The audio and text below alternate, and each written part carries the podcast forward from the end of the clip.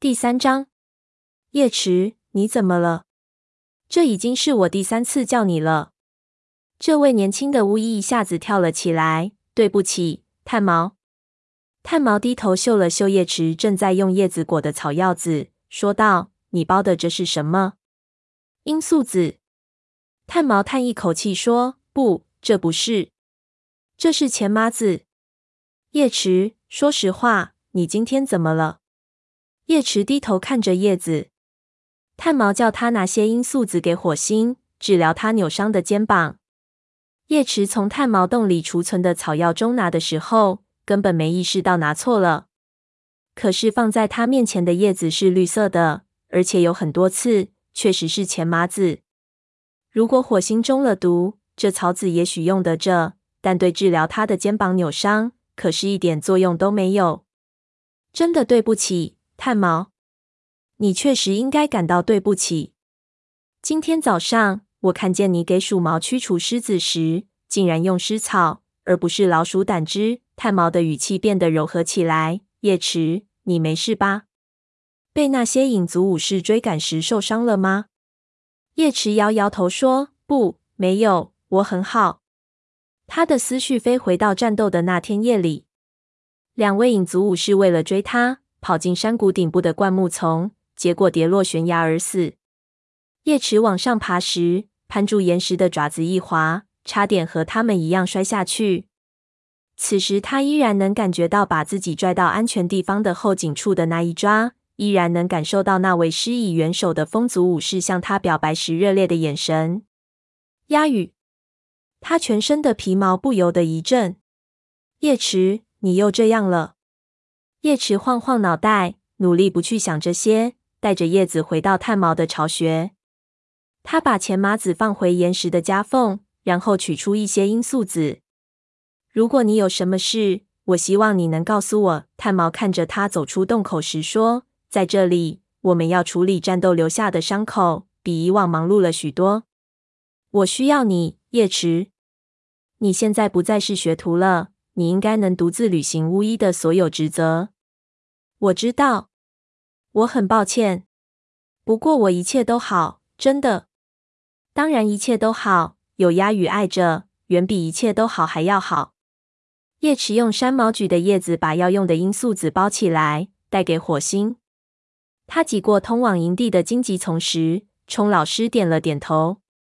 他有时也有向炭毛袒露心机的冲动，但又清楚他不能把对鸭羽的感情透露给任何猫。巫医不应该坠入爱河。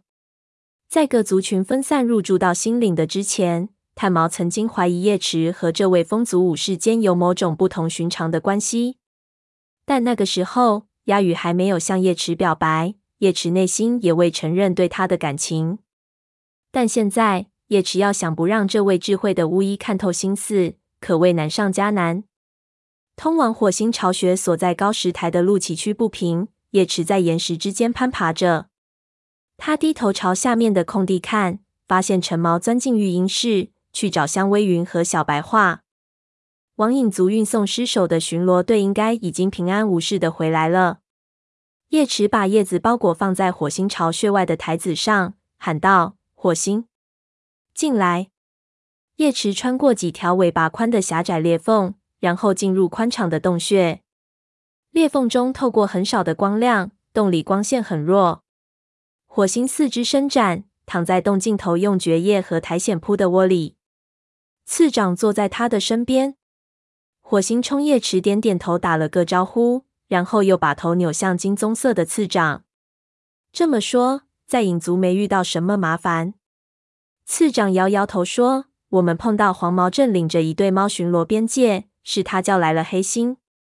黑心说，并不知道有影族武士支持你长。”火星耸耸肩，肩膀的伤痛让他不由得皱了一下眉头。这话可能是真的。然后他的武士把尸首抬去埋掉了。次长接着说。我们就回来了，次长干得不错。我不想和影族有任何麻烦。火星停了一下，接着说道：“下次森林大会时，我们说话最好小心点，不要让黑心逮着机会找我们的麻烦。把这个意思传达给全族的猫，可以吗？”没问题。火星次长站起身，尾巴轻弹一下，告别而去。叶池走过去，把叶子包着的罂粟籽放下。炭毛让我给你送来这些。火星弯下身子，舌头一卷，就把罂粟籽舔光了。谢谢你，叶池。这件事教会我不能一次对付两位武士。他自嘲道：“你现在应该睡会儿。”叶池交代他。叶池刚说完。就听见族猫在高石台下面空地集聚的声音，还听见松鼠飞在大喊：“火星！”这位族长带着喜悦的眼神看了叶池一眼，说：“绝睡不成了。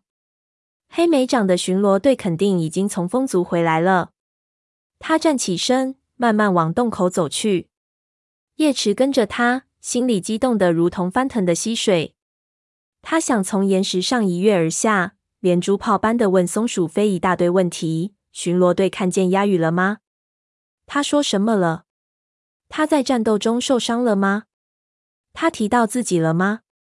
走到父亲洞口时，他突然停了下来。这些问题他只需要问一个，松鼠飞就会好奇他为什么对这位年轻的风族武士这么上心。松鼠飞如果知道自己破坏无影手则坠入爱河，就算是他的姐姐。也不会理解的。黑莓长和巡逻队的其他猫都在空地上等着。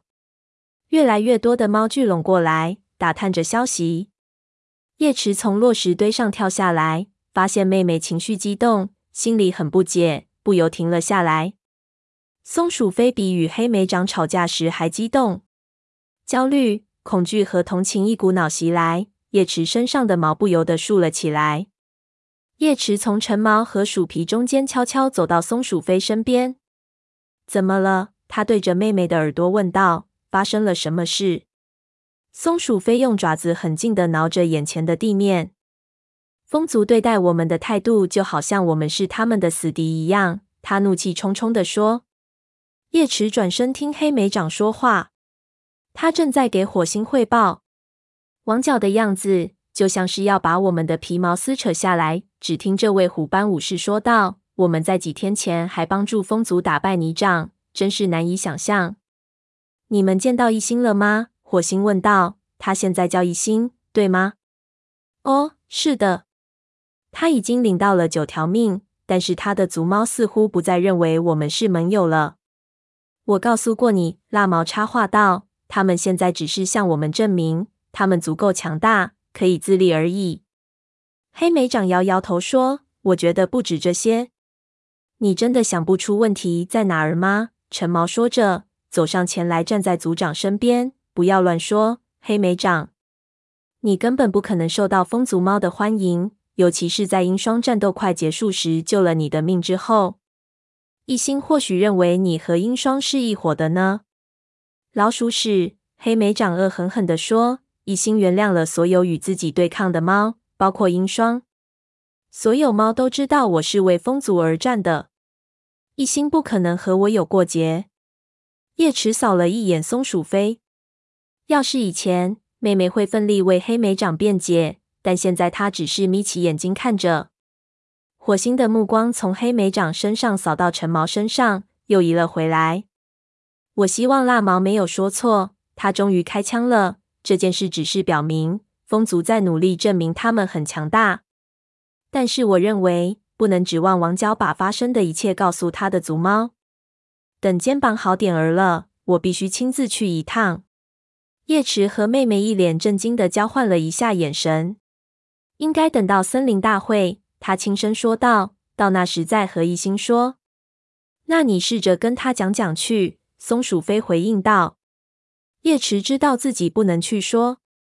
火星和一星的友谊由来已久，族猫中没有谁能说服他，包括那些和火星一起长大的族猫都不敢阻拦。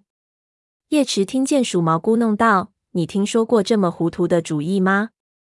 就连生下来刚一天的幼崽们都看得出，风族不愿被其他族群干涉。”火星正要回洞里去，却被黑莓长拦住了。“等等，我们还没有告诉你獾的事。”“什么獾？”火星转过身。绿色的眼睛里闪着警惕的光芒，在我们的领土上。已经走了。黑莓长接着把巡逻队如何循着气息找到獾的经过讲了一遍。那只獾当时正在一个废弃的狐狸洞里挖着。语须加了一句：“总共有四只，三只幼崽，一只母獾。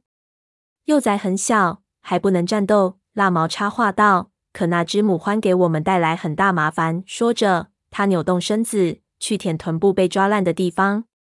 黑莓长把獾如何被赶走的事讲完了，松鼠飞依然沉默着。叶池感到恐惧，同时又生出一股保护欲和同情感，一时百感交集。他知道原因，雷族曾经也被驱赶出家园，可是现在这里成了我们的领地。他提醒自己，我们不能和獾共享领地，尤其是不能和四只獾共享。火星四下看看自己的族猫，说道：“陈猫，请带一支巡逻队过去，把洞填上，至少留一位武士看着，以防獾杀回来。”陈猫示意与须一起，因为它可以带路。找到那个挖了一半的洞，又示意亮星和云尾跟上。火星看着他们离去。接下来，所有巡逻队都要留意獾。他警告大家，这一家子獾可能会回来，没准会有更多的獾想来这里安营扎寨。如果有獾要找新家，那么有同样情况的肯定不止一只，肯定还有其他的獾也想这么做。他神情严肃，我们必须让他们明白。他们在这里不受欢迎。溪水泛着涟漪，月光微颤，星夜温暖的气息浮动着叶池的皮毛。他站立在那里，凝视着风族的领地。突然，一个瘦长、深色的影子顺着溪岸跑过来，是鸦羽。他纵身跃进溪水中，爪子落下去的地方，落满月光的水珠亮闪闪的飞溅开来。溪水浸湿了他腹部的皮毛。不一会儿功夫，鸦羽爬上岸，来到叶池身边。他的气息顿时淹没了他。鸦羽，他轻柔地说：“怎么了？”叶池睁开眼睛，却看见炭毛正从巢穴里伸出头来。“你刚才说什么？”这位巫医问道。叶池从窝里站起来，晃了晃身子，把皮毛上的苔藓碎屑抖落下来。炭毛，我什么都没说。他最不愿被问及梦到什么，需要我做什么吗？我一直在检查储存的草药。炭毛说，有的草药剩下的很少，而且我这就去采些来。叶池自告奋勇，已经快到新叶季了，肯定有新长出来的草药。松鼠飞把看见款东的地方给我说了。好的，炭毛说道，我们还需要一些金盏花和马尾草。这场战斗之后。我们的储备几乎全用完了。你找到的其他草药也会很有用。好的，炭毛。叶池感到爪子痒痒，急着走出营地，这样就可以独自沉浸在思绪里。他摇摇尾巴，算作告别，穿过空地，走进荆棘通道。太阳还没有爬上树梢，挂着露珠的湿漉漉的草服过夜池肚皮上的皮毛，但是他几乎没感觉到寒意。他进入林子。激动难耐，感到爪子痒痒，跑得越来越快。后来简直是飞奔，直到听见汩汩的水声，他这才止住了脚步。这时他才意识到自己已经来到与风族分界的小溪边，距离风族领地上有树的湖边很近了。这个地方让他流连忘返，也很熟悉。在梦境中，他就是站在这里，然后鸦羽来到了他的身边。溪岸寂寥无声，没有一只猫的影子。树木在水面上投下长长的影子。叶池一动不动地站着，贪婪地凝视着溪对岸的灌木丛。他想看见，又怕看见鸦羽。风族的巡逻队要是看见他离边界这么近，一定会心生敌意的。但如果是鸦羽出现，但是他不该期待见到鸦羽。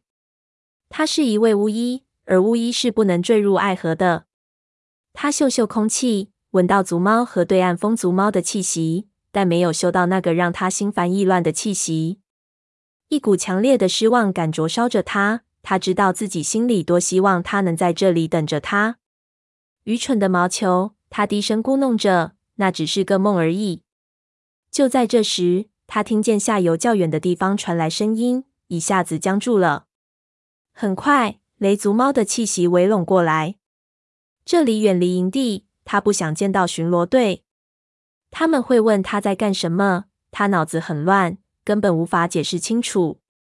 他环顾四周，附近唯一可躲身的地方是一片枝叶垂得的冬青树丛。他刚钻到下面，雷族的巡逻队就来到了眼前。隔着多刺的树叶，叶池往外观望，是绝毛带领的巡逻队。他走在前面，后面跟着烟毛和白爪。忽然，绝毛停下来，问学徒嗅到什么没有？叶池吓得一动都不敢动。是风族猫的气息。白爪过了一会儿才说：“当然，还有雷族的。我感觉刚才过去了一只狐狸，也没准是昨天。不过没有獾的踪迹。很好。”绝毛赞许地说：“照这样下去，你很快就会成为一位武士。”白爪自豪的抖抖尾巴，跟着老师和烟毛往上游走去。叶池松了一口气，这位学徒并没有辨别出他的气息。巡逻队一走远，叶池赶紧从藏身之处爬出来，但刚爬到一半，却被另一种汹涌而来的熟悉气息给淹没了。叶池，你躲在这下面干什么？等叶池完全从冬青树丛中爬出来时，迎头遇见朋友立伟好奇的目光。我在找浆果，他小声说道。冬青浆果吗？立伟惊讶地睁大了琥珀色的眼睛。我原以为这种浆果有毒呢。是的，是有毒。我呃，在找别的浆果。立伟的尾巴卷了起来，但是让叶池松了一口气的是，他没有追问下去。他看起来很累，但是眼睛却亮闪闪的。有些事情我想告诉你，他说。叶池惊恐的盯着自己的朋友，他猜出鸦羽的事了吗？这里有很好的草药。他赶紧把话题岔开。努力掩饰他的惊慌，他必须让立伟相信，他来这里是干巫医该干的事，而不是干别的什么。我习惯来到这里，在叶池，你在说什么呢？我怀上幼崽啦！叶池从立伟的表情中读到了自豪、兴奋以及一闪而过的惊慌。鼠脑子！他不禁责备自己，还敢说自己是巫医？快乐的感觉在他内心升腾起来。是绝毛的孩子吗？来到新领的以后，这位玳瑁色武士和那位金棕色武士已经变得难舍难分。立维点点头说：“我还没有告诉他，我想先确定清楚比较好。”呃，叶池，我很清楚他会是一个很棒的父亲。我相信他是。叶池用鼻子蹭着朋友的鼻子。你会是一个很棒的妈妈。我希望如此。立伟低下头，我有点害怕，但是我知道有你的照顾，一切都不是问题。我会竭尽全力的。在朋友赞扬的温暖气氛中，叶池努力克制着局促不安的情绪。现在他距离一位好巫医要多远有多远？立伟，你想想，你是我们来到新家园后第一个怀上雷族幼崽的。还是第一个使用新育婴室的，叶池安慰道。立伟幸福的眨眨眼睛。叶池听到身后传来脚步声，他扭过头去，是绝毛。他回来看自己的伴侣为什么没跟上。你没事吧？绝毛说着走到立伟身边，舔了舔他的耳朵。绝毛，我很好。立伟说，只是有点累。